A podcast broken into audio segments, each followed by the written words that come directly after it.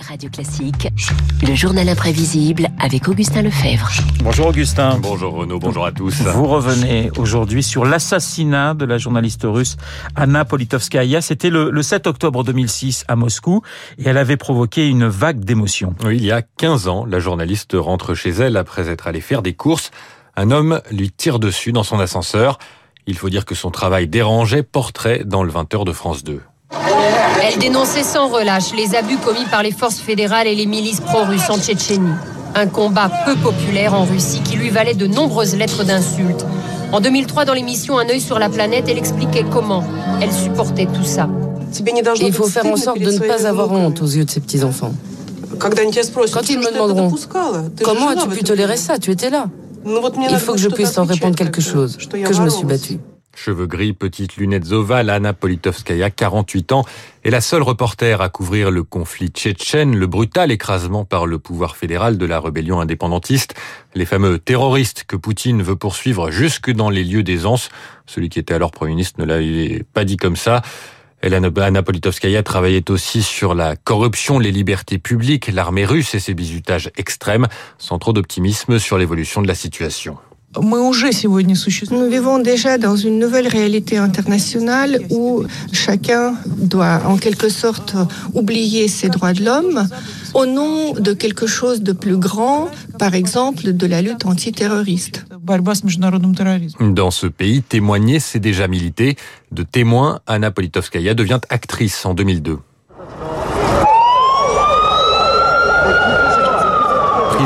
Dans un théâtre bondé de Moscou. Les Tchétchènes l'appellent comme négociatrice. Elle discute d'un accord. Mais les forces de l'ordre donnent l'assaut et utilisent un gaz toxique qui neutralise indistinctement terroristes et otages.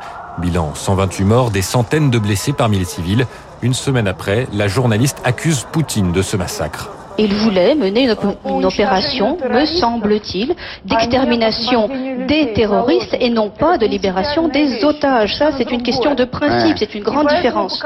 Anna Politkovskaya se savait en danger, elle avait été empoisonnée, recevait des menaces en permanence.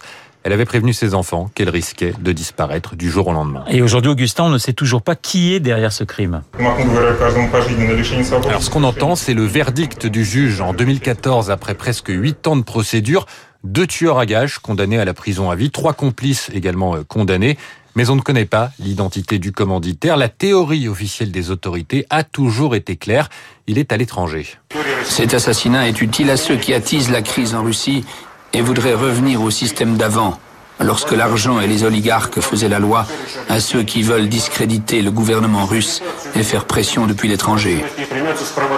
Un an, et pourtant dans toutes les têtes celui de Vladimir Poutine, et pour certains, ce n'est pas un hasard si Anna Politkovskaya est morte le jour de l'anniversaire du maître du Kremlin. Alors, ce qui est sûr, c'est que cet assassinat a déclenché une vive émotion. Oui, il a provoqué la colère des militants des droits de l'homme et des défenseurs de la liberté de la presse.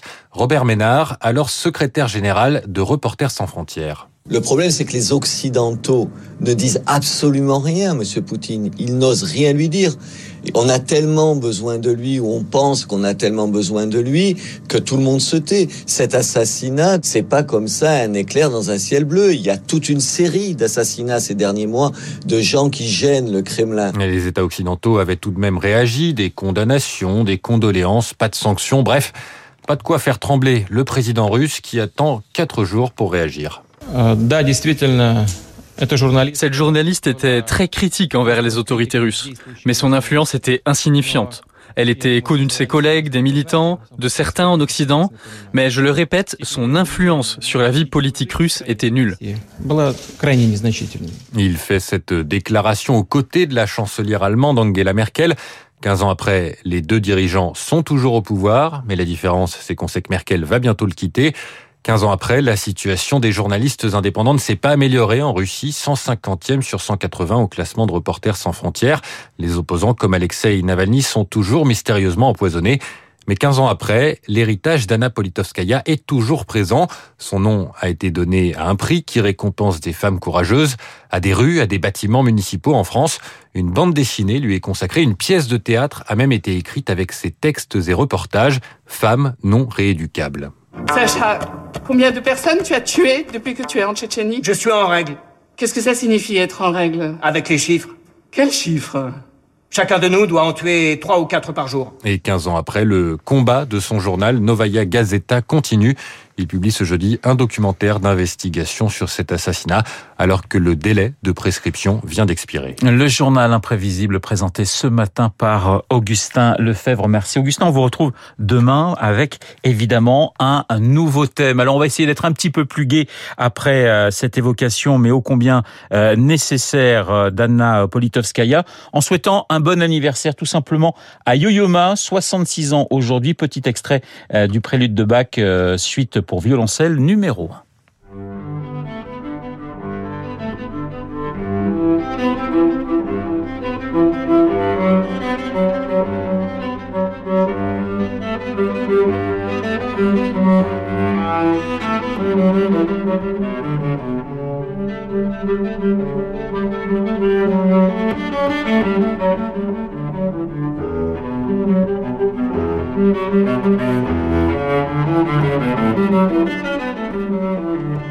Quelques notes du violoncelliste Yo-Yo Ma, 66 ans aujourd'hui. Ce n'est pas son anniversaire, mais David Barou est quand même là avec quelques bougies autour de la table. Le décryptage dans un instant.